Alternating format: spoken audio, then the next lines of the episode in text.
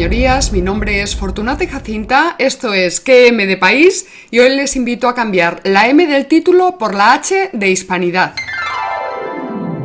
Sobre la hispanidad podemos aportar argumentos emocionales y subjetivos, apelando a nuestro sentimiento de pertenencia a una comunidad universal, pero tal y como expresa el matemático y doctor en filosofía Carlos Madrid Casado, a la idea de hispanidad también se puede contestar sin sentimentalismos reconociéndola como esa serie de relaciones objetivas que a día de hoy mantienen las distintas naciones políticas que fueron fruto del Imperio Español. Fortunata Jacinta abordará este programa desde el punto de vista de este vínculo formal, material y objetivo invitándoos a que aportéis vuestro testimonio personal desde el punto de vista que consideréis más adecuado. Nuestro foro de YouTube, que ha demostrado por cierto ser muy activo gracias a vuestras aportaciones, funcionará así como un documento vivo de la hispanidad. Bien sé yo que tendremos algo de gatuperio y de follón y de controversia y que algún gaznápiro se pondrá enseguida a buscarle pelo al huevo. Pero hoy les ruego que como los hispanos de ambos hemisferios llevamos cinco siglos, cinco siglos se dice pronto, soportando insultos y durísima autocrítica, traten hoy de fijarse en los aciertos de aquella tremenda y dificultosa empresa que iniciamos juntos hace más de cinco siglos. ¡Leñe! Empezamos. Somos una comunidad enorme que se extiende desde Río Grande hasta Tierra de Fuego y que comprende, por supuesto, la España peninsular, Guinea Ecuatorial, el Sáhara Occidental y Filipinas, donde quedan todavía muchos hispanohablantes a pesar de haber perdido el español el rango de idioma oficial. A día de hoy, la hispanidad hace referencia a una comunidad internacional conformada por más de una veintena de naciones políticas. Una comunidad que en sus orígenes atravesaba el continente americano de cabo a rabo, desde Alaska hasta la Patagonia y desde Manila hasta California, pasando por la península, por ejemplo por Zamora, ahí al lado de Portugal. Estas extraordinarias dimensiones son las que otorgaron al imperio español el rango de universal. Universal también por lo de católico, que significa universal o también a través del todo.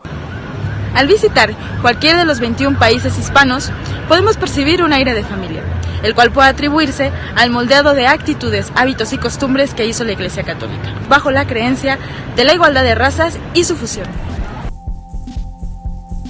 El descubrimiento de América supondrá además la confirmación de la teoría de la esfera, enunciada desde antiguo por los griegos, que llegará a tener un alcance global efectivo tras la vuelta al mundo del Cano, y la ulterior anexión de Portugal en 1580.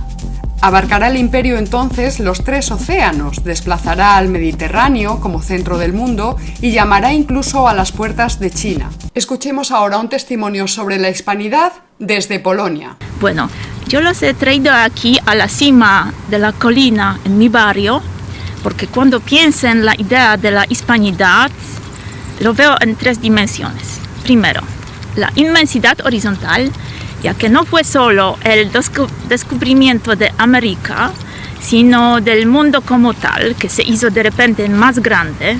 Así que gracias españoles por ese tamaño XXL del mundo. Como ya hemos avanzado en capítulos anteriores, el imperio español se enmarca dentro de la categoría de imperio generador modelo enunciado por el filósofo Gustavo Bueno, único filósofo español que junto con los investigadores de la Escuela de Filosofía que él mismo fundó, la Escuela de Oviedo, dispone de herramientas teóricas para acometer una firme defensa de la hispanidad. América no solo se conquistó a través de las armas, sino sobre todo a partir de pactos establecidos con aquellas comunidades nativas que prefirieron las alianzas con los españoles para luchar juntos contra los más sanguinarios. Hernán Cortés conquistó Tenochtitlán junto a unos cientos de españoles y 200.000 chacaltecas, el avance de Jiménez de Quesada por el territorio panche se hizo con 50 españoles y 15.000 muiscas. La conquista de Cuzco la hicieron 190 españoles junto a 30.000 muiscas, cañaris y chachapoyas. ¡Ay, lo que ha dicho! ¡Chachapollas! Bueno, es que se llamaban así. Estos pueblos indígenas vieron a los conquistadores españoles como libertadores y obraron voluntariamente, conscientes de sus necesidades y de sus propias ambiciones. Los chacaltecas y los totonacas, por ejemplo, fueron los primeros en declararse leales a la corona y en beneficiarse de sus derechos como nuevos súbditos de la monarquía hispánica. Sin perjuicio de las violencias que pudieran cometer los conquistadores, varios son los elementos que nos permiten establecer una diferencia entre el modelo de acción imperial generador y el modelo depredador. Depredadoras serían las metodologías abrasivas practicadas sobre todo por el colonialismo del siglo XIX. Y el que no quiera ver la tostada es que es un adoquín. Pero ya en el siglo XVI encontramos un ejemplo clarísimo en la política llevada a cabo por Portugal en Brasil. Entonces, brevemente, ¿cuáles son los elementos que caracterizan al imperio español como generador? Con algunas diferencias sustanciales, el imperio español es heredero del imperio romano. Y lo primero que define a Roma es que allá donde llega se replica a sí misma. No se limita a establecer colonias o factorías en las zonas de costa, sino que reproduce sus propias infraestructuras, sus instituciones, y emprende de forma sistemática la labor civilizatoria. Del mismo modo que Roma realiza injertos de sí misma en los nuevos territorios conquistados, inaugurando ciudades, construyendo acueductos, baños públicos y calzadas, también España levanta ciudades, abre universidades, instaura cabildos, hospitales, bibliotecas, imprentas, editoriales, extensas vías de comunicación con los caminos reales, escuelas, catedrales, monasterios, audiencias, periódicos, diccionarios en lenguas indígenas y grafías.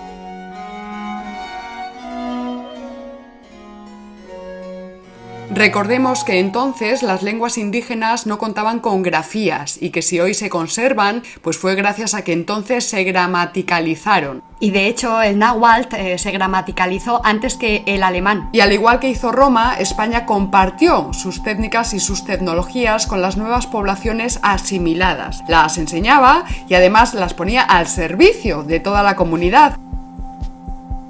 La impresionante ingeniería que posibilitó la construcción de cientos de acueductos por todo el imperio romano estaba destinada a proporcionar agua corriente de excelente calidad a todos los habitantes de las ciudades, no solo a las clases pudientes. Lo mismo con los baños públicos, rapaza. Eran públicos. Ahí todos, todos juntos, ahí los aristócratas con la plebe y con los patricios y los plebeyos ahí todos, todos juntos. Del mismo modo, las universidades en América estaban abiertas tanto a españoles como a indígenas, a mestizos o a criollos. Las universidades de Salamanca y la de Alcalá de Henares sirvieron como modelo de las nuevas universidades que se iban fundando por todo el territorio americano. Aunque hay cierta controversia, se considera que la primera fue la Real y Pontificia Universidad de San Marcos de Lima, fundada en 1551. Su Colegio del Príncipe era una institución de élite para la nobleza indígena y en 1648 unos 600 alumnos de distintas razas cursaban estudios allí. Disponía el Colegio de San Pablo de Lima la biblioteca más importante del continente americano, con más de 40.000 volúmenes, frente a los 4.000 de Harvard, fundada en 1636, casi 80 años más tarde. Estos libros no estaban precisamente dedicados a la doctrina católica, sino a múltiples ramas del saber como las matemáticas, la arquitectura, la botánica o la medicina.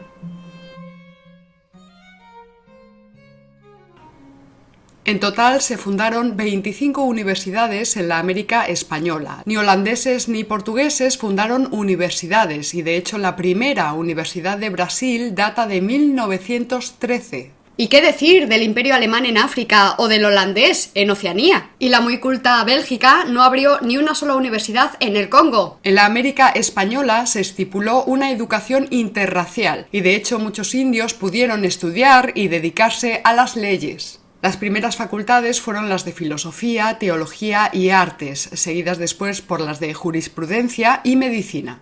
Una característica de las universidades de la América Española es que había cátedras para las lenguas indígenas, cuyo conocimiento era obligatorio para los curas y religiosos que quisieran ejercer la enseñanza. El tremendo patrimonio artístico y cultural de América es testigo material de la obra española más allá de la simple colonización. Un patrimonio que es fusión, contagio y sincretismo.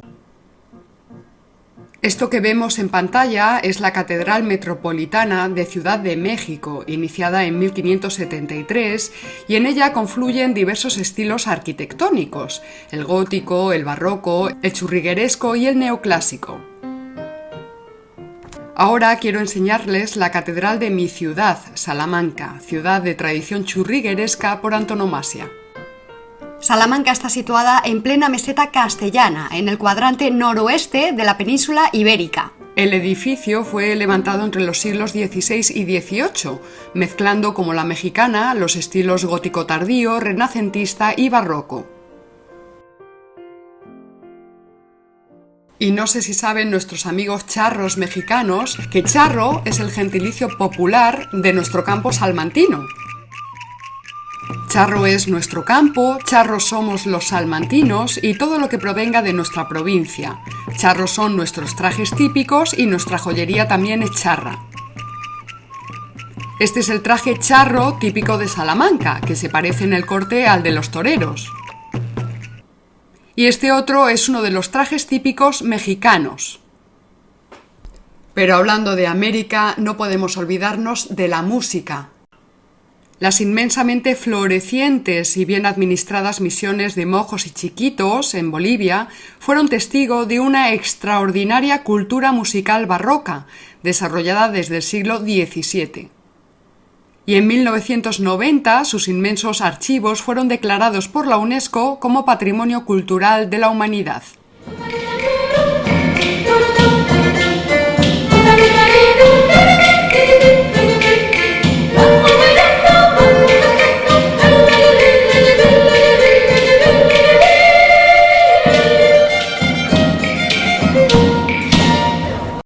Los pobladores locales ocuparon sus lugares en el coro, pero también fueron solistas, instrumentistas, copistas, constructores de instrumentos, compositores e incluso maestros de capilla.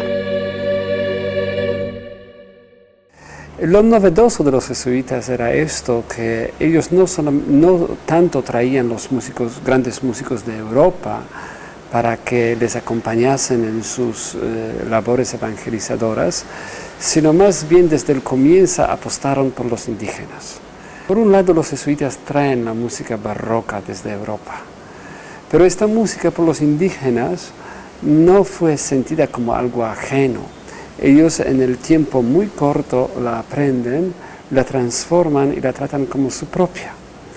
Y así eh, Mm, este barroco comienza a ser el barroco no solamente europeo, sino el barroco misional. Y esto por no hablar de la literatura, puesto que si hubo un Garcilaso de la Vega peninsular, también hubo un Garcilaso el Inca. Y lo más divertido es que ambos podían llamarse compatriotas. Al igual que Roma extendía sus instituciones allá donde iba, con el derecho romano a la cabeza, así España replicaba en América los cabildos, que eran como pequeños parlamentos descentralizados en las ciudades que cumplían una función legislativa. Tan pronto como pisa Hernán Cortés las playas del actual México, funda el Ayuntamiento de la Villa Rica de la Veracruz, que se convirtió en el primer ayuntamiento de la América continental y también en la primera ciudad fundada por europeos. Las Cortes de León de 1188 son consideradas por la UNESCO como el testimonio documental más antiguo del sistema parlamentario europeo. Son cortes donde está representado el pueblo, en las primeras con campesinos libres que pueden elegir señor, con municipios de hombres libres y amplia capacidad de decisión. Este sistema se había ido construyendo en la península desde el siglo IX y es el que se replica en América a través de los cabildos. El corregidor, cacique primero, cacique segundo, y todos los demás oficiales que formaban parte del cabildo y cada uno tenía su función.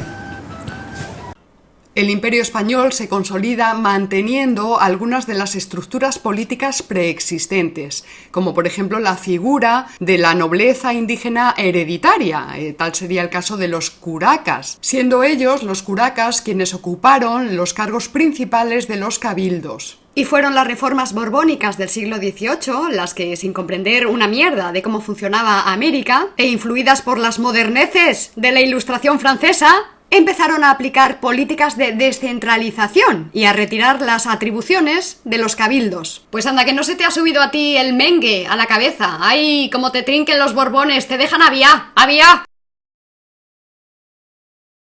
Elemento esencial para comprender la diferencia entre los imperios generadores y los depredadores es el estatuto jurídico que se otorga a las poblaciones asimiladas. Al igual que sucede con Roma, España no excluye a estas poblaciones, sino que las asimila potencia el mestizaje, el sincretismo cultural y racial y les otorga el estatuto de súbditos de la corona. Desde el punto de vista de su estructura territorial, tampoco puede decirse que el imperio español tuviera colonias al estilo portugués, sino que instaló virreinatos, equivalentes en muchos aspectos a las provincias romanas. Tampoco puede hablarse de metrópoli en el sentido que el término adquirió con el colonialismo del siglo XIX, que establecía una diferencia jurídica entre los territorios de ultramar y la metrópoli europea, reduciendo el vínculo a una relación de explotación económica y de exclusión social. De hecho, todavía en el siglo XVIII podía considerarse sin ningún reparo que Madrid era un villorrio comparado con Lima o con Ciudad de México, y que ni mucho menos podían compararse con la pestilente y con la insalubre París y mucho menos con la caótica Londres. Y hasta tal punto esto era así que hasta los ingleses tuvieron que reconocer que estas ciudades americanas eran las más ricas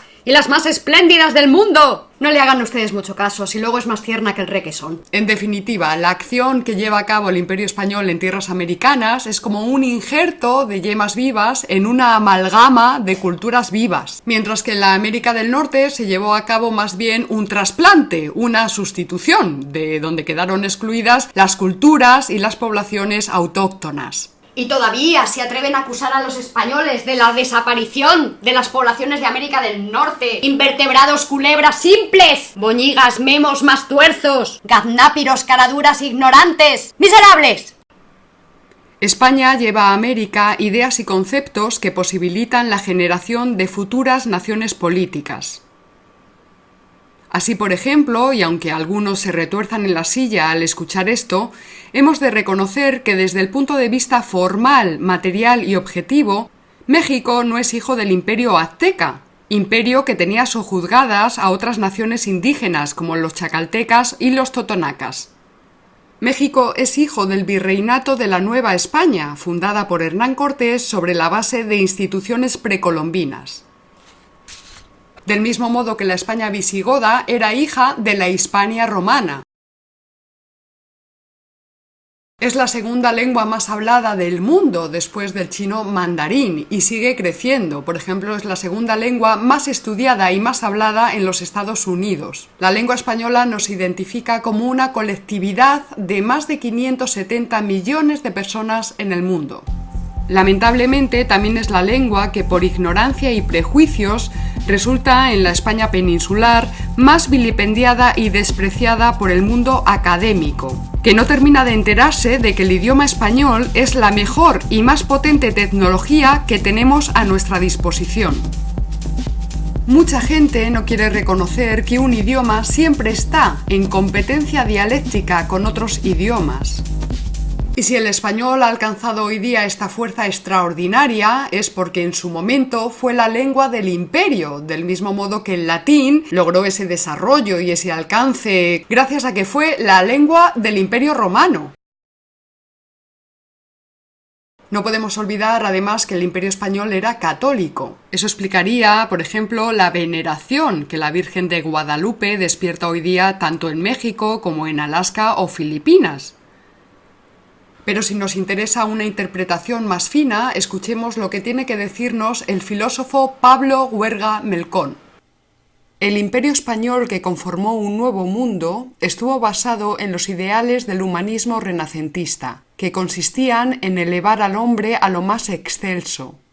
Se proyecta al hombre a través del ideal de Jesucristo, de lo que tiene de sacrificio por el bien de la humanidad. Todas las instituciones del imperio se sostenían sobre este ideal, principio transformador de la realidad. Ideal que hay que recuperar de alguna manera, porque aunque el imperio español desapareció, la civilización permanece. Somos todos países hermanos. Y ya para ir cerrando el capítulo, les dejo una batería de testimonios que hablan sobre la hispanidad. España determinó una historia universal y estoy segura que si lo mismo hubieran hecho, por ejemplo, los franceses, eh, mon Dieu, hola, por todas partes de Europa los libros eh, escolares de historia estarían llenos de apoteosis y glorificación.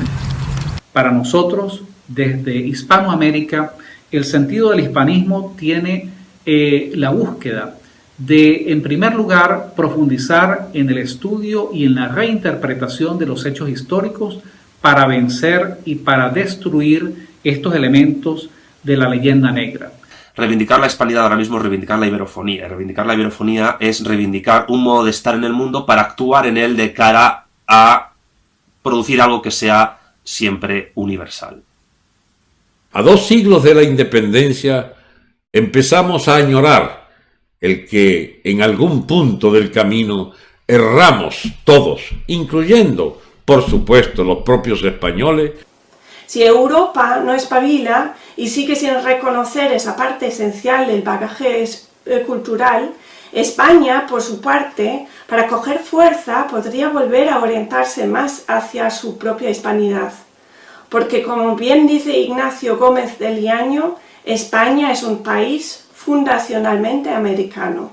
Y la tercera dimensión, casi indescriptible por la altura de vuestro espíritu, ingenio, gigantesca valentía, bravura, también conocimientos en la materia de navegación, especialmente navegación en el mar tenebroso atemorizante, que ocultaba muchos secretos, misterios, eh, monstruos, tiburones, quizás sirenas.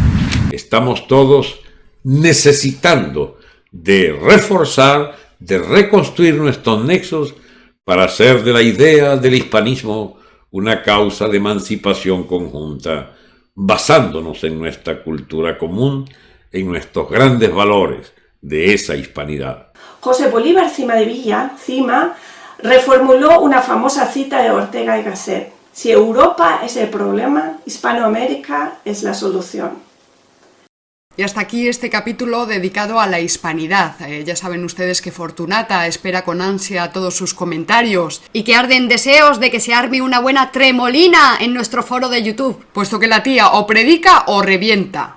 Recuerden que pueden localizarnos en redes sociales y que aquí abajo en el apartado de descripción pueden encontrar el enlace a Patreon por si quieren contribuir al sostenimiento económico de este proyecto. Saludos a los hispanos de ambos hemisferios, blancos y negros, rojos y chocolateados. Y recuerda, si no conoces al enemigo ni a ti mismo, perderás cada batalla. ¡Hasta luego!